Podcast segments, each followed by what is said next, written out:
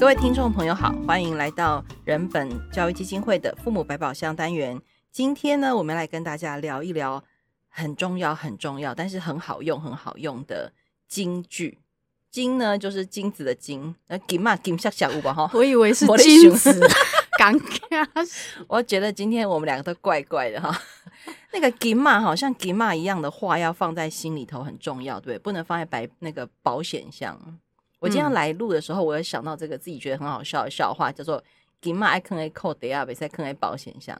意思就是说，我们今天要跟爸爸妈妈谈的那种放在口袋里的金句，在日常生活当中要怎么用。然后我觉得这个很难，所以我今天就是负责来提问。然后我们一样请到教育中心的主任亚萍来跟大家聊一聊。亚萍先跟大家打打个招呼吧。Hello，我是亚萍。嗯。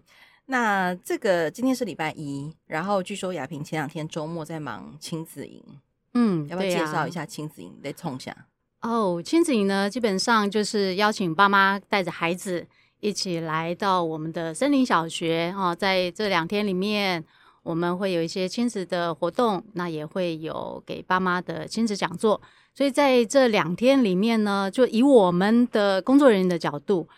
我们可以同时看到爸爸妈妈跟小孩以及他们之间的互动。那对于我们来说，能够看到爸妈跟孩子的这个互动的过程，对我们来说是一个最第一手的讯息。意思是说，相较于我们平常的父母班，我们只能够单方的由爸爸妈妈听到他们自己诠释过的问题。但老实说，对我们来讲，总是隔了一层。但是如果我们有机会看到爸妈跟孩子直接的那种互动过程的话，我们能够比较精准的抓到到底亲子之间，呃，我不能说问题啦，哈，但是或许一些眉眉嘎嘎，呃，我们比较容易抓得到，嗯。那抓得到是要干嘛？抓得到哦，我们就知道怎么瘙痒啊。哦，是要帮大家搔搔痒啦，嗯、因为爸妈那个背都很痒，抓背棒十支都不够。对呀、啊，我这样说的意思就是说，其实小孩每天的这些日常，真的都很像我们背上的痒。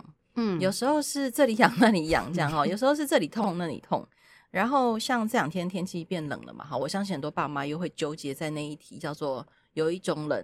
叫做爸妈觉得你很冷，嗯的冷，好，不知道大家是不是又开始遇到像这样子生活上的问题？嗯、那其实我们今天要聊这个金句，是收集了很多嗯父母班的学员给我们的回馈，也就是说，大家在上完这些课程之后啊，都会特别记得一些，嗯、呃，他觉得一句话很好用，或者是说他今天特别印象深刻的。那呃，我们看了很多，我今天我们每一次聊一点点就好了，好不好？好，我们今天先来聊一聊。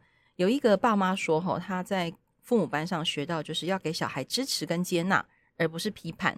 然后家要变成小孩的暖流跟后盾，或者是呢，还有一个类似的话叫做，嗯，站在小孩的基础上问小孩怎么了。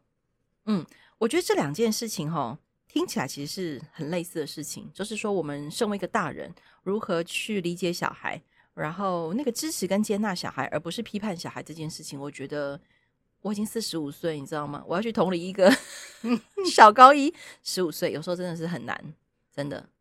嗯，你可以聊一聊吗？例如说哈，例如说我们家小高一今天那个出门又给我穿便服，那他们学校就很自在嘛哈。然后呢，他他就穿的很像睡衣这样子的的便服，然后我就说安安那可以讨车刚往后，然后他就看着我说，我去学校是要放松的，所以我穿这样刚好。哇塞，真的。你知道我当场就就忍住了，嗯，所谓忍住就是说，是不用穿的那种华丽啦哈，那个富贵，但是穿的很像睡衣去学校，也实在是挑战我的极限这样哈。嗯，然后但是小孩就是他就这样讲，我就哦好哦，嗯，然后他今天又很冷，他又裹得像棉被一样，所以呢 又舒适又温暖的去上学，好说去学校是放松这样。我有接纳他哦，嗯、但是我真的很难支持他。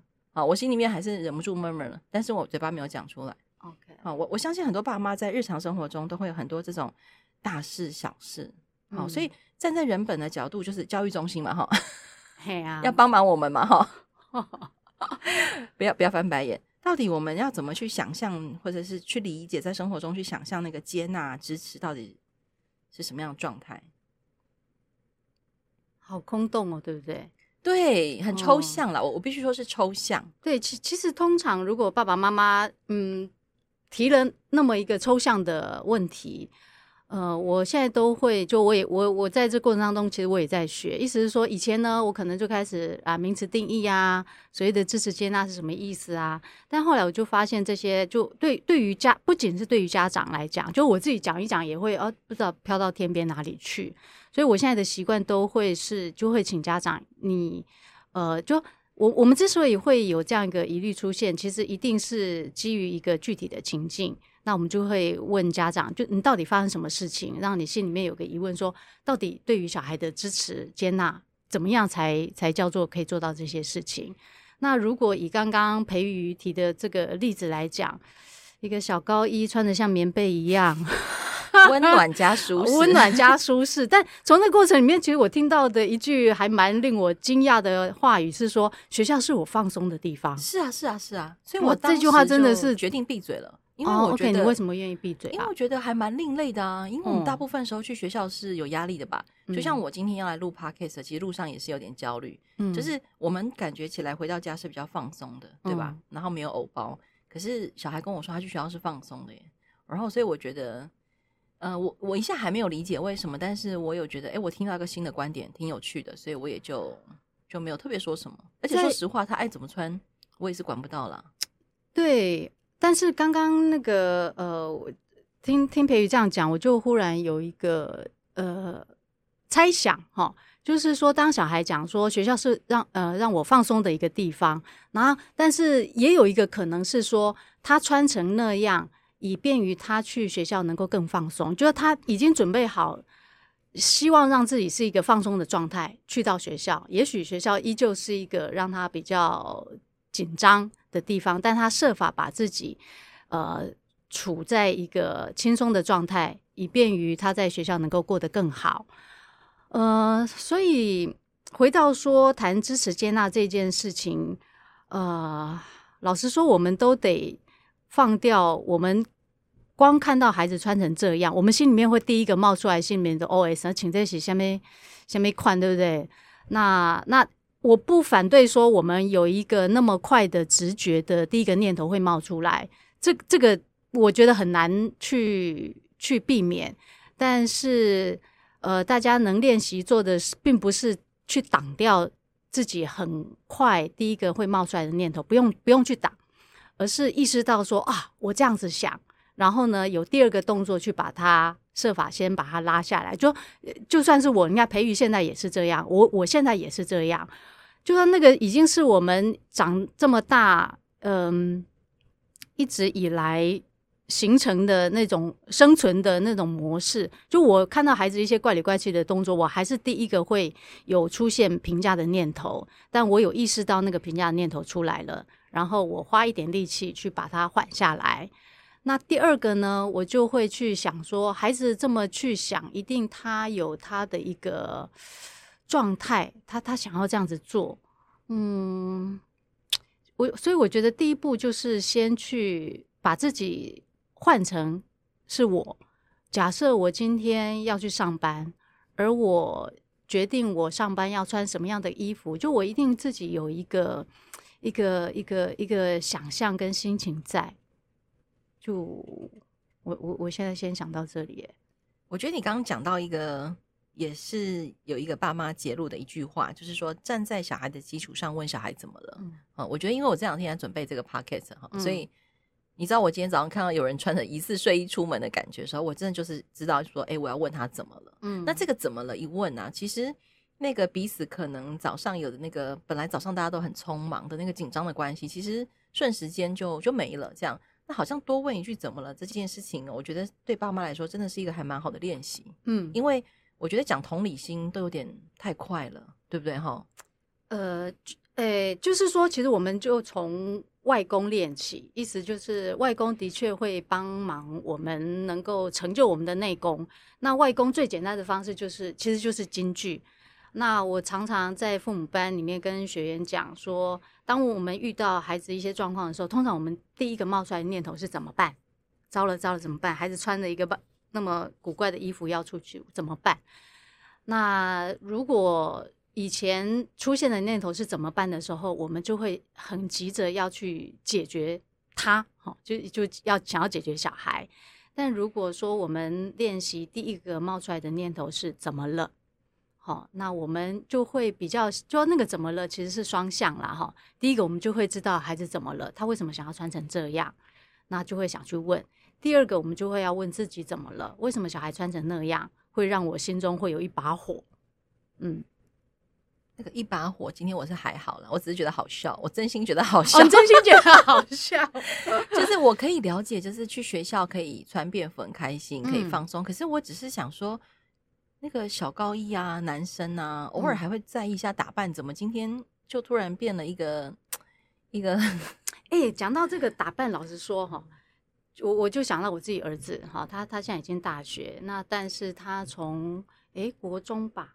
哦，国中因为他开始有跳跳舞，然后跳舞对对他们来讲，衣服是很重要的，一定要啊，非常非常重要。我我我以前从来没有意识到这件事情。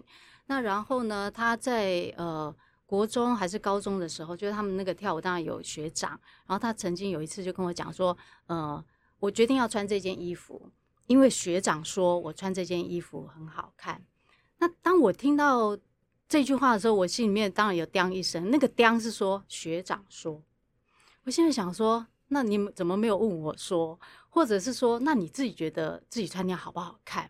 我心里面心里面有冒出来这句话，但我心里没有，我我没有对他提问说，哈，为什么是学长说？那为什么学长说了你就要听？那我之所以会会停下来的意思是说，我我我知道青少年在这个阶段，同才的那种认同是非常非常重要的。那同时，我心里面也在等。等有一天你自己会说，我自己觉得我穿这一件很好看。那过了几年，老实说，我真的等到了。嗯，那我以前刚开始也会觉得说，哇塞，你你你你现在就那么讲究穿，到到我对我们来讲，总会觉得有点奢侈啊，舍本逐末啊。你为什么时间不花在那个功课上面啊？去去讲究那些东西？那但是。我有一次就听他说，你知道吗？那个跳舞衣服的感觉是非常非常重要。首先，你必须要觉得自己很帅。你如果没有觉得自己很帅，你跳起舞来就不会有那个很帅的感觉。我说，哦，原来是这样。就是说，他说，你如果自己穿了一个很憋的那个那个衣服，你怎么样跳舞，那个那个 feel 都出不来。那然后，嗯，当然我自己就我我常常在跟孩子讲话的时候，也会投射到我自己。就我自己不是那种很很很有美感的人。那然后我我也不知道从哪边开始意识到，就是说小孩要建立这种对于自己的一个美感，其实必须要从小开始。他刚开始一定呃那种想法有时候乱七八糟啊，那说啊这样搭红配绿是好看吗？但我就会发现我会。基于说这个美感的培养，它需要一个历程，那我就会在心里面真的比较愿意，就让他在这个中间慢慢开始培养自己的美感。嗯，你刚刚讲的那个等待啊，跟那个历程，嗯、我觉得光光是这两个字哦，就是下一题可以聊哦。下面就是说，你刚刚说你刚刚那个心里面“叮”一声，那个“叮”一声，我想应该很大声哈、哦。是啊，洗的安装啊这样，而且是学长说，哎，如果换成那个某一个美眉说，你会不会好一点？哎、欸，那时候也许就想说，哎、欸，有女朋友喽，哦，又、啊、是不同的那个议题，刚刚的声音不一样，这样。